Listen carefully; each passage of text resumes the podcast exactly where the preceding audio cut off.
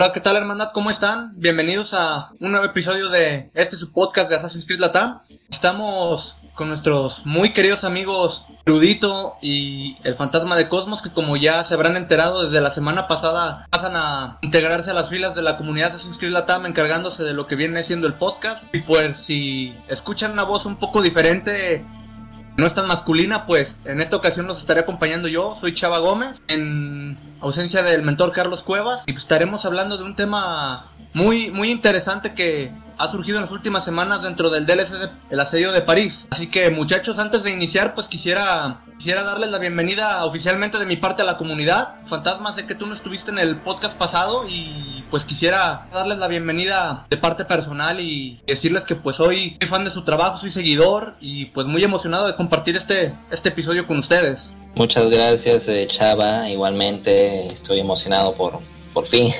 eh, unirme a los podcasts. Eh, en la anterior semana tuve un pequeño percance ya, pero ya, ya la segunda es la vencida y pues a darle con todo. Súper alegre y emocionado de compartir este momento con ustedes. Perfecto. A darle con todo para este segundo capítulo. Bueno, yo también estoy feliz de finalmente contar con la presencia de mi colega y amigo, el fantasma de Cosmos. Y también feliz de volverte a ver, chava. No te veía desde esa celebración de Assassin's Creed Latam a la que me invitaron en donde pudimos conversar sobre anécdotas y cosas que nos gustaban de la franquicia, así que un gusto. Ah, pues igualmente muchachos, y pues como les comentaba, el tema esta semana es un tema que en lo personal me emociona mucho porque ha estado dando vueltas por toda la comunidad internacional de Assassin's Creed y que está situado en este último DLC que, que salió en el del asedio de París. Más concretamente hablando, es el misterio de Saint Denis. Tiene pues mucha relevancia dentro del mundo de, Assassin's Creed, ¿no es así? Así es. De hecho, se podría decir que el DLC del asedio París es una especie de carta de amor para Assassin's Creed Unity y los fans de ese juego, porque está plagado de referencias de ese título, de ese título de la franquicia. El actor que interpreta a Arno en, en el lenguaje original también interpreta a Pierre este aliado que junto a Toca llevan a Eivor a Francia. Y justamente ese personaje está vestido de un tono azul, similar al uniforme canon de Arno. Este DLC evidentemente se ambienta en la parte de Francia en donde está ubicada París. Y no solamente París, sino que también está Saint-Denis, como lo pronuncian en el juego. La S al final de algunas palabras en francés es asonante, entonces no se pronuncia. Es que yo como juego Assassin's Creed en inglés, se me queda pegado la pronunciación de nombres, lugares, como lo pronuncian en el lenguaje nativo. La ciudad de Saint Denis, que para ese entonces, en, el, en la época en la que está ambientada Unity, tomó el nombre de Franciad, Franciade, creo que es en español. Había adoptado ese nombre para alejarse de las doctrinas religiosas como método de protesta, pero Tiempo después volvió a llamarse San Denis. Y también está la referencia de la que le vamos a hablar en este episodio del podcast, que involucra a San Denis y su historia detrás de lo que él hizo en el universo de Assassin's Creed. Primero que nada, ¿qué sabemos de la Basílica Catedral de San Denis? Como ya se indica en el DLC de Unity, Los Reyes Muertos, la Basílica de San Denis no solamente es lugar en donde se albergan las tumbas de los reyes y reinas de Francia, sino que también es la ubicación de la tumba de San Denis, el apóstol de las Galias, quien se convirtió en mártir al ser ejecutado en una de tantas persecuciones que Roma realizó en contra de los cristianos. A él le cortaron la cabeza y lo enterraron justo en donde está ubicada la basílica actualmente. De hecho, hay una leyenda sobre San Denis en la que dicen que días después de haberlo decapitado, el mismo santo tomó su propia cabeza y caminó una larga distancia, eh, continuando su misión de evangelizar París. Y no solamente alberga eso, sino que en el DLC se nos revela que debajo de la catedral hay justamente un yacimiento Isu, en donde Arno recupera el fruto del Edén. Exactamente el fruto del Edén número uno, que es como el más pequeño, que también lo poseyó obviamente Arno Dorian, quien se lo envió a Al-Molim, Al-Molim de Egipto, de, eh, el mentor egipcio en esos tiempos, no Al-Molim del Assassin's Creed 1, para que no se confundan. Napoleón Bonaparte, uno de los magos más famosos de todos, Harry Houdini, y lo último que sabemos de ese fruto fue que lo usaron los templarios para poder asesinar a John F. Kennedy. Cabe destacar que el pueblo de San Denis que vemos en Valhalla no es exactamente igual al que vemos en el DLC de Unity. En Valhalla es un lugar pequeño en donde solamente vemos la catedral, una fuente con una cruz gigante en el centro, que está rodeada de tumbas. Lo interesante es que al llegar a San Denis nos podemos dar cuenta que la iglesia es totalmente accesible y así es como empieza toda esta dinámica que le llevó a la comunidad varias semanas en resolver. Bueno, Fantasma, aquí te dejo el espacio para que tú expliques en qué consistía el puzzle de San Denis. Muchas gracias, amigo. Bien, como Christopher mencionaba, eh, es posible para el jugador a través de Eivor entrar a la que en ese entonces era la iglesia de San Denis, que es notablemente más pequeña que la basílica que vemos en el DLC de Unity. Y eh, en la torre de la iglesia, cuando uno sube al último nivel, puede encontrar un texto inscrito en una tablilla de piedra que aparentemente no tiene sentido. De hecho, el canal Access the Animus también había visto este documento cuando tuvieron acceso anticipado al DLC, pero no sería hasta que los usuarios del foro de Reddit dedicado a Assassin's Creed notaron este documento y creyeron que podría ser quizá algún misterio o puzzle. Estos posts llamaron la atención de los fans y en efecto, resulta que aquella inscripción estaba codificada mediante el cifrado César. Eh, este es un uno de tantos códigos secretos que, que, se, que se usa para esconder ciertos textos y que de hecho eh, se usó años atrás para resolver los glifos que había en Assassin's Creed 2 y Brotherhood. Pero bueno, eh, mediante cifrado César se podía traducir a un texto en latín, que luego, traducido este texto en latín al español, básicamente señalaba un conjunto de pistas que debía seguir el juego para encontrar algo. El texto traducido al español más o menos dice así. Desde las flores celestes en Compendium, desde las flores blancas en el norte de París donde oramos, y desde el mercado de Ensuecionum, las distancias iguales llevan al lugar. Esconder ahí.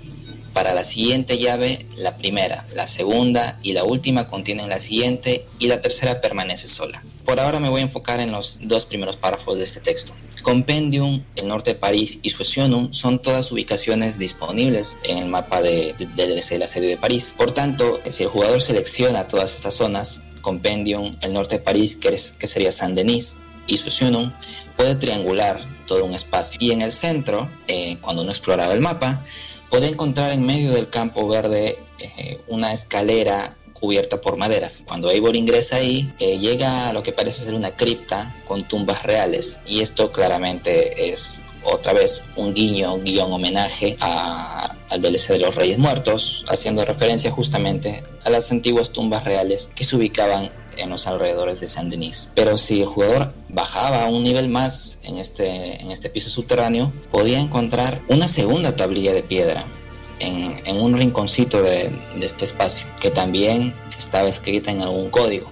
Aparte, esta tablilla se encontraba ubicada al lado de una pared agrietada y cuando uno acercaba la imagen mediante el modo foto podía ver una estructura ISU como las que se ven justamente en el DLC de los Reyes Muertos, haciendo otra vez alegoría al templo ISU de Saint-Denis. Enfocándonos en esta segunda tablilla, que ahora estaba escrito en código Visionnaire, disculpe mi francés es terrible, también llevaba a otro texto en latín. Este ya no daba tanto instrucciones, sino que era una referencia a la historia justamente de San Denis o San Dionisio. Dice así, Dionisio controlaba mentes con una esfera, pero no fue suficiente para salvarlo. Continuaré su trabajo y crearé una historia de su cabeza cortada. Elaboré una ilusión con el orbe que usé para los otros, pero temo que ahora este está invadiendo mi mente y me dice lo que realmente no escucho ni veo. Ya no entiendo por qué debo mover los puntos a la izquierda. Traje esto de vuelta donde Dionisio lo encontró es muy peligroso. Crearemos una historia para contarles a todos. Eh, quienes hayan jugado el DLC de los Reyes Muertos creo que van a captar rápidamente la referencia y es que eh, esta pequeña, este pequeño texto hace alusión justamente al fruto del Edén que se encuentra debajo de, de la Basílica de San Denis, explicando que en vida San Dionisio encontró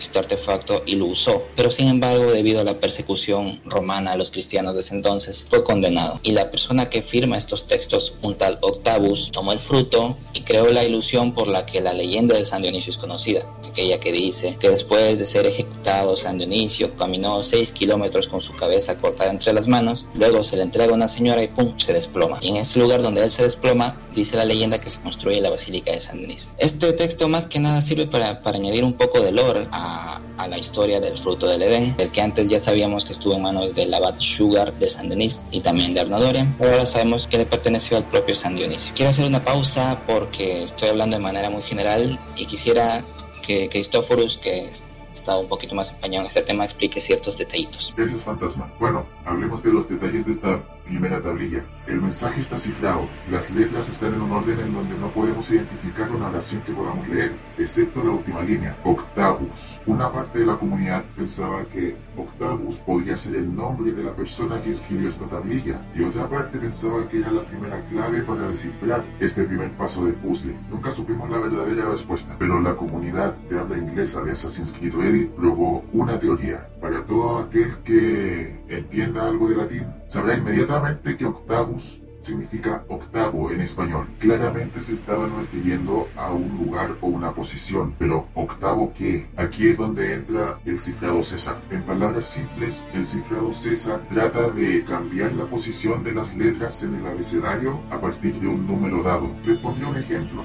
Digamos que el mensaje cifrado es UDIN, U, B larga, Y, N. ¿Sí?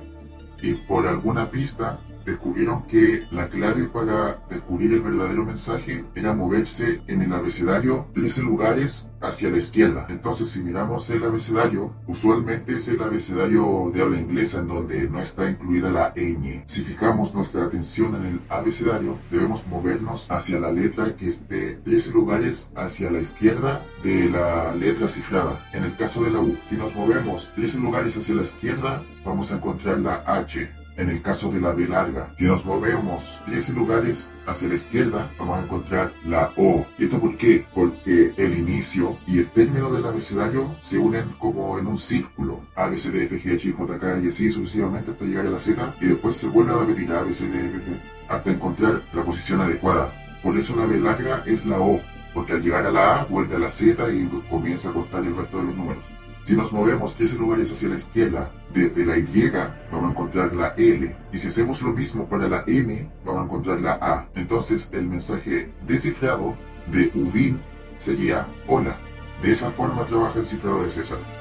Eso significa que habrá que mover la posición de las letras ocho lugares hacia la izquierda o hacia la derecha. La comunidad lo hizo, pero no dio frutos. Entonces alguien pensó, ¿qué tal si nos fijamos en la octava letra que está presente en el texto cifrado? La octava letra era la V, que también significa 5 en números romanos. Entonces trataron de mover la posición de las letras cinco lugares hacia la izquierda y ahí apareció el texto en latín. Ya solo quedaba traducirlo del latín al inglés. Otros miembros de la comunidad de Assassin's Creed que sabían latín tradujeron el texto descifrado y eso dio la traducción que Fantasma compartió con nosotros. Ahora, el caso de la segunda tablilla era más complicada que la anterior, porque como dijo Fantasma, no usa el cifrado de César, sino que usa el cifrado de Que es como un conjunto de cifrados de César que hay que hacer acorde a un patrón o a una especie de contraseña para poder sustituir el texto cifrado con las letras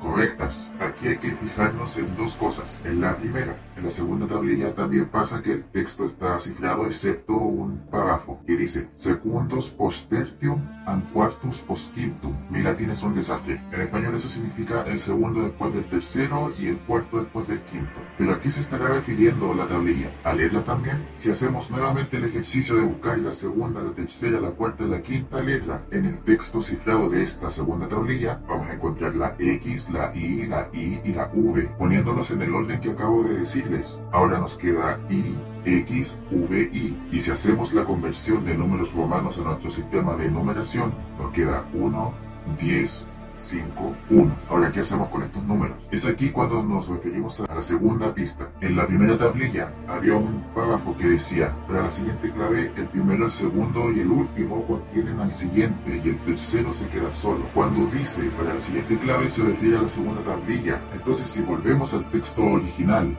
de dicha segunda tablilla, hay que añadirle a la letra que tenemos en este conjunto aquella que viene después. En ese caso, nos quedaría I, I, X, I, V, E, I, V. ¿Por qué V en el tercero? Porque lo dice la propia primera tablilla. El tercero se queda solo. Haciendo la conversión de nuevo nos queda 2, 11, 5, 4. Si hacemos toda la clave del cifrado de Viñer, nos queda un código que es la YNTV. Y con ese código aplicamos los cifrados de César necesarios para poder descifrar el texto de la segunda tablilla, que nuevamente nos da otro texto en latín. Y ahora lo único que quedaba era traducirlo. Y es así como se resolvían estos puzzles. El responsable de darse cuenta de todo eso, esto ya parece película del código da Vinci, fue el usuario de Reddit Assassin6789. Fue un trabajo en conjunto de comunidad en el que estuvo involucrada mucha gente, ¿no? Pues fue un misterio realmente muy grande que no, no solamente acababa en la segunda tablilla. el momento de encontrar la segunda tablilla, cripta que estaba debajo de Saint Denis, podemos ver, como bien mencionan, parte del templo Isu que vemos en el DLC de Reyes Muertos.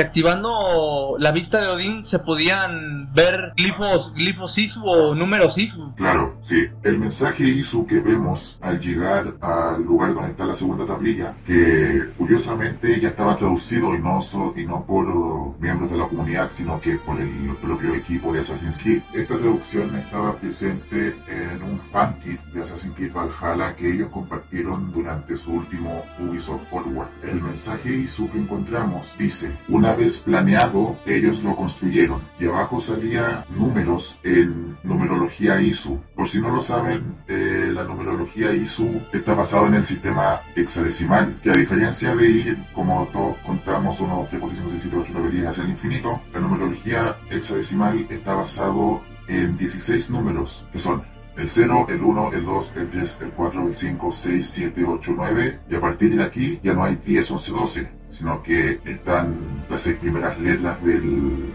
abecedario A, B, C, D, F. Y eso se puede transformar en binario y eso se puede transformar en la numerología que utilizamos normalmente. La tabla de conversión estaba puesta en el CD del Soundtrack que venía en la edición coleccionista de Assassin's Creed Valhalla. Y aplicando toda esa transformación quedaban los siguientes números. 782, 10.962, 37 y 3101. Todos pensaban que eran cuatro números. Yo incluso en Twitter le pregunté a Antoine, claro, se lo pregunté cifradamente porque no quería spoilearle nada a nadie. Y aparte que necesitaba que Antoine me respondiera la pregunta que le hice porque en mi cabeza eran coordenadas. Yo le pregunté a Antoine si efectivamente yo tenía que dar vueltas una rueda una cierta cantidad de veces. Esta era una metáfora para decir, oye Antoine, ¿acaso tengo que dar vuelta al planeta una cantidad de veces hasta sentar un punto ahí? Eventualmente Antoine me respondió y lo hizo citando el texto que se refiere a la acción de mover puntos hacia la izquierda. Y yo no lo entendí por lo siguiente. Hay algo muy curioso en la palabra sinistrum,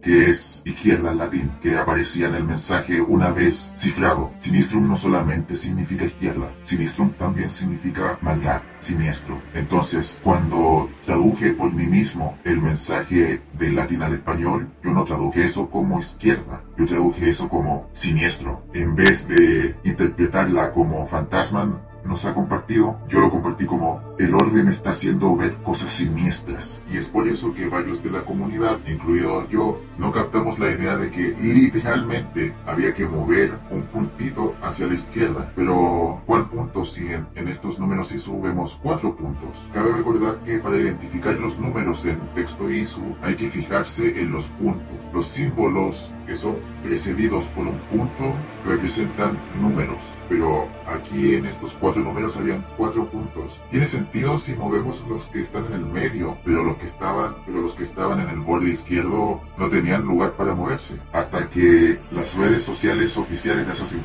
dijeron, ¿no es acaso un decimal un número y no dos seguido de los emojis de un mapa? Y un alfiler. Entonces cuando yo leí eso y se lo compartí a Fantasma también, dije, ah, no son dos pares de números, es un par, son dos números los que hay ahí. Entonces había que juntar los números en grupos de dos. Si lo interpretamos de esa forma, tenemos números decimales, que en este caso sería 782,3962 y el otro número sería 37,10101. Entonces el punto de esa coma es lo que había que trasladar hacia la izquierda. Si hacemos eso y buscamos esas coordenadas en una aplicación de mapas, esas coordenadas dan con la mismísima basílica de Saint-Denis. Y cuando todo eso quedó resuelto, gran parte de la comunidad quedó sin comentarios, debido a que desde donde comenzamos terminamos. Es decir, la Basílica de Saint-Denis era la respuesta. Y era extraño porque tanto esfuerzo para un resultado anticlimático. Todo eso cambió cuando Antoine posteó en su Twitter un indicio para ir a visitar la catedral, la Basílica Catedral de Saint-Denis en la vida real, lo que me hizo preguntarme, ¿será acaso esto un juego de realidad alternativo? Y no es la única experiencia que tengo porque también recordé algo que pasó con otro juego que me gusta mucho, que se llama The Binding of Isaac Rebirth, en la cual el creador dejó pistas en su juego que llevaban a determinado lugar y ahí los fans tenían que excavar y cuando lo hicieron encontraron un muñeco, resolvieron los últimos pasos del puzzle y desbloquearon nuevo contenido para dicho juego. ¿Era acaso esto algo similar? En este caso, yo y varios otros pedimos a la comunidad de Assassin's Creed visitar la catedral, que alguien vaya a la basílica y busque qué, qué misterio puede haber ahí. Que al final funcionó, ¿no? Sí, en una de las paredes de la basílica estaba colocada una lámina metálica, creo que era de metal, que mostraba el símbolo asesino con la temática de Valhalla y abajo se veía un QR code, un código QR. Entonces, los que fueron allá escanearon dicho código y eso nos envió un video confirmando la Basílica de San Denis como la respuesta a todo este puzzle y había mensajes ISU también. Ese mensaje ISU ya había sido traducida anteriormente en el fankit enviado por Ubisoft durante su Ubisoft Forward. Y luego de eso, como premio, tuvimos otro video con otro mensaje ISU. Pero a diferencia del otro, este todavía quedaba por traducir. Le dejo el espacio a Fantasma para que explique estos mensajes. Bien. Eh, una vez que se animaron a ir a la Basílica de Saint Denis y uno de ellos, uno de ellos de hecho fue Jonathan, un youtuber francés que ya el fandom lo conoce, eh, y en efecto encontraron en una de las paredes interiores el logo de Valhalla y debajo un código QR. Un detallito curioso es que según algunos fanáticos, la ubicación de este código no es no es casualidad, ya que quienes jugaron el DLC de los Reyes Muertos aseguran que en ese mismo lugar, en el juego, es donde Arno Dorian podía encontrar la espada llamada Águila de Sugar. Nuevamente otro guiño o otro detallito a este DLC del año 2014. Bien, volviendo al código QR, una vez que se escaneaba te mandaba a una dirección dentro de la página oficial de Assassin's Creed con un vídeo en el que se decía, se confirmaba que justamente la Basílica de Saint Denis era el lugar a donde se debía ir, y se proyectaba en el centro de la pantalla un mensaje nuevamente en lenguaje ISO. Traducirlo no fue complicado porque de hecho este mensaje ya se había visto en el, en el fankit que publicó Ubisoft días antes del lanzamiento del asedio de París. Y era el mismo mensaje que aparecía camuflado entre los tejados de la imagen e incluso traducido en inglés en la parte superior. Y dice así, buscas lo que es parte de ti. Yo busco quién soy o yo busco lo que soy. ¿Cuánto estás dispuesto a sacrificar? Esto se sintió quizá un poco anticlimático para quienes habían estado expectantes de este misterio que para ese entonces ya había tomado casi un mes en Porque como les digo, este mensaje ya se había visto días atrás en el fankit. Pero nuevamente, eh, la cuenta oficial de Assassin's Creed en Twitter, eh, me parece que ese mismo día o al día siguiente, hace un tweet señalando que felicidades a aquellos que han avanzado en este, que han estado atentos a este misterio y aquí tienen su última recompensa. Nuevamente eh, era otro mensaje ISU de dos párrafos aparentemente, donde en el primero se leía primero en lenguaje ISU y abajo su traducción en inglés, Family Prepares for Greatness o la familia se prepara para la grandeza. El segundo párrafo ya quedaba más para traducir. Aquí eh, Access de Animus se puso las pilas y de, y de inmediato se encargaron de ello. El segundo párrafo traducido significa lo siguiente. Yo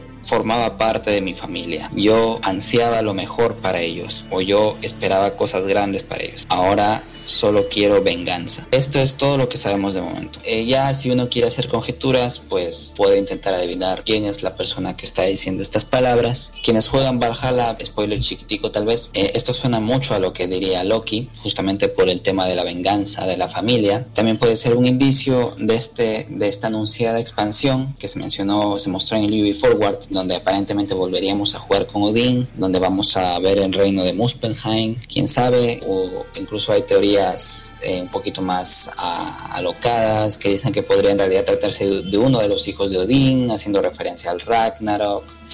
En fin, o sea, teorías hay muchas, pero eh, esto es hasta donde se ha llegado de momento. Este es el, eh, el final del misterio aparentemente pues con esto claramente podríamos pensar que, bueno, no pensar, sino que se confirma que va haber más DLCs, ¿no? Podemos decir que el año que viene para preparar el año 2 comenzando con el DLC de Muspelheim, podríamos, no sé, tener eventualmente más DLCs que nos, nos narren toda la historia del Ragnarok con lo que siguió los sueños de, de Javi, ¿no? ¿Qué piensan ustedes, chicos? Sí, definitivamente es un claro indicio de de este año 2 que se viene para Valhalla y quién sabe hasta un año 3, no lo sé. O sea, ya tenemos cosas confirmadas como una expansión en Muspelheim, tenemos el modo descubrimiento, pero quienes hayan jugado Valhalla recordarán que en las simulaciones ubicadas en Asgard era posible encontrar varias puertas que hacían alegoría a los distintos mundos que, que hay en la, en la, cosmología nórdica, ¿no? Parte de Asgard, de Midgard, de Jotunheim.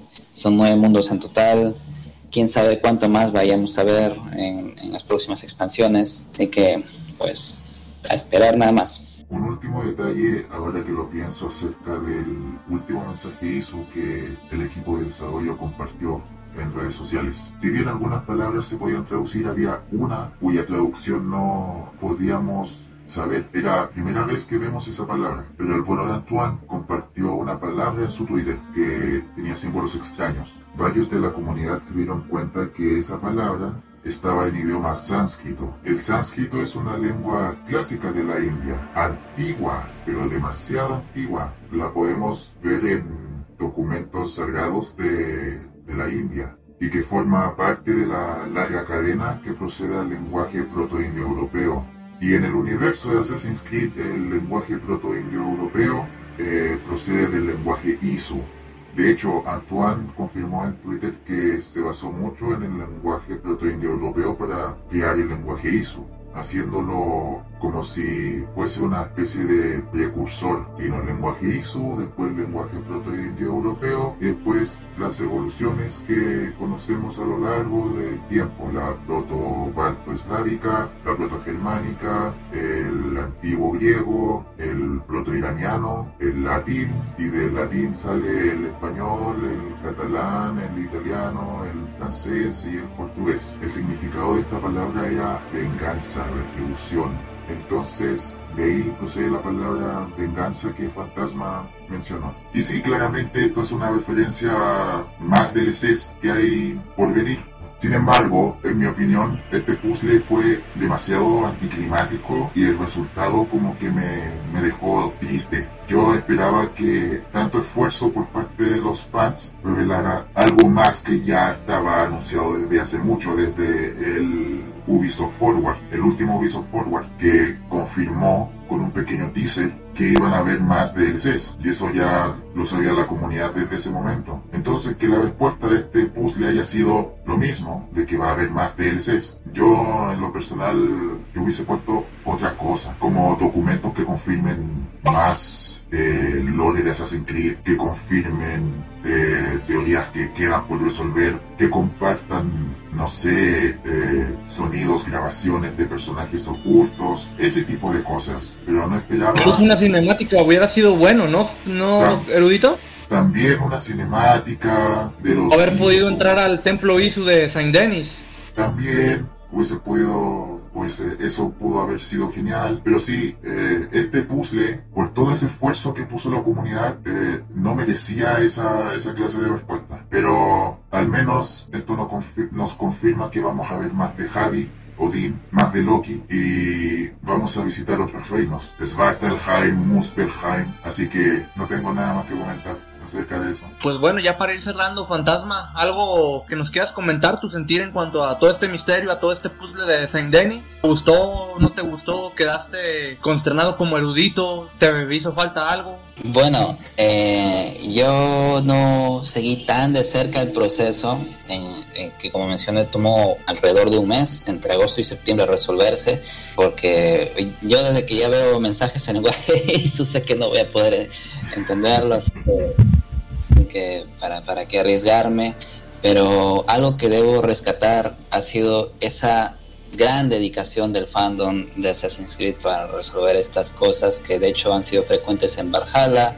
Un gran ejemplo que tuvimos anteriormente fue el misterio de la tumba de Vitus, que fue relativamente más sencillo de resolver, pero pasó en un inicio desapercibido hasta que los fanáticos le prestaron más atención y finalmente descubrieron un secretito oculto en el juego bastante interesante. Tenemos también pendiente el misterio de las runas de Odín, que es algo que, varios youtubers le han prestado atención y que incluso el propio Darby, McDavid, dijo ¿no? que es algo que vamos a poder entender en el futuro y así. Entonces, ese esfuerzo conjunto, tanto de los miembros del Reddit de Assassin's Creed, la gente de Axis the Animus, youtubers como Jonathan, este, gente de, de Twitter y demás, todos uniéndose por su cuenta, ¿no? Para traducir esto del lenguaje ISU, para contactar gente que supiera en latín, la gente que se animó justamente a, ir a la Basílica de San Denis en persona y demás. O sea, honestamente eso es algo que, que me da cierta alegría, ¿no? Como fanático y que rescato bastante. Sí es cierto, comparto la idea de que ha sido algo tan complejo que quizá uno esperaría una recompensa más...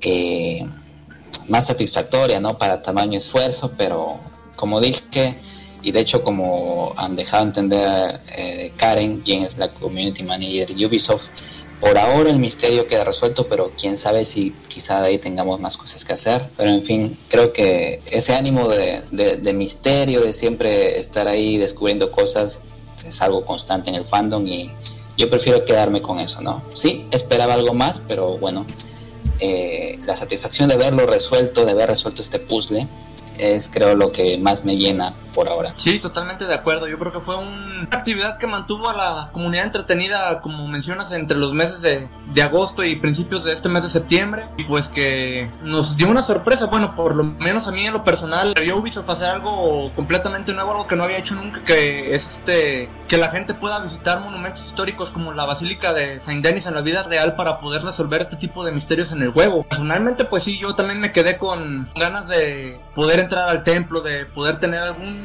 un poco extra, pero por lo general yo creo que este, este misterio, este evento cumplió su cometido que fue darnos, darnos un extra dentro del mismo DLC. Sí, exacto, o sea, es una forma interesante de jugar con, con los de, de, jugar con los jugadores, valga la redundancia, o incluso de romper la cuarta pared, ¿no? Porque ese es un misterio que traspasó eh, la trama del propio juego y que al final eh, se convirtió en un reto en el mundo real. Eh, entonces, creo que ese tipo de iniciativas que no se veían desde, ¿qué puedo decir? Desde la época de 2011, cuando teníamos que resolver los glifos en el juego ah, usando justamente cifrado César, código Morse y demás. Entonces, creo que son detallitos que alegran sobre todo a quienes son fanáticos de antaño de la franquicia.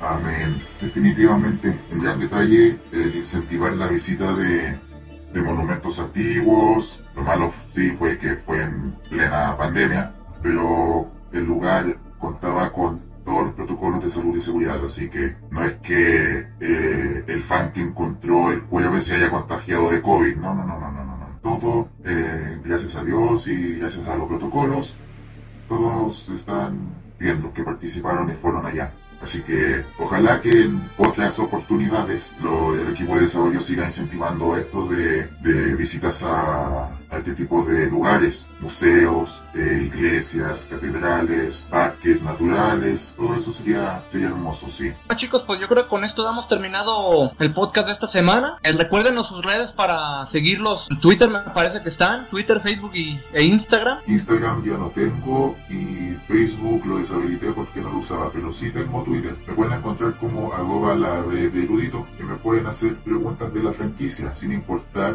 cuál evidente sea la respuesta. Si hay algo que no entienden, pregunten. Las preguntas estúpidas no existen. Así que cualquier cosa que tengan dudas, me pueden contactar en Twitter y yo les responderé con toda la buena onda del mundo, incluso con fuentes y esa clase de lujo de detalles. También me pueden encontrar en YouTube con el mismo nombre, La Vez de Erudito, en donde subo videos Assassin's Creed cada vez que hay alineación planetaria. Pero sí, jeje. ¿Y tú, fantasma? Bien, eh, a mí pueden encontrarme en Twitter como el fantasma de Cosmos, arroba fantasma-cosmos.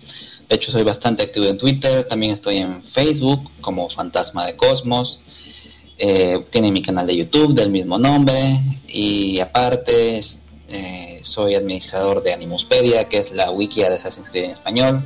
Ahí mi nombre de usuario es Mayra Kulgai. Me van a ver constantemente editando cositas también. Así que igualmente si tienen alguna consulta, quieren compartir algo, hacer una colaboración, etcétera, yo encantado siempre de interactuar con el fandom, de participar en este, tipo de iniciativas.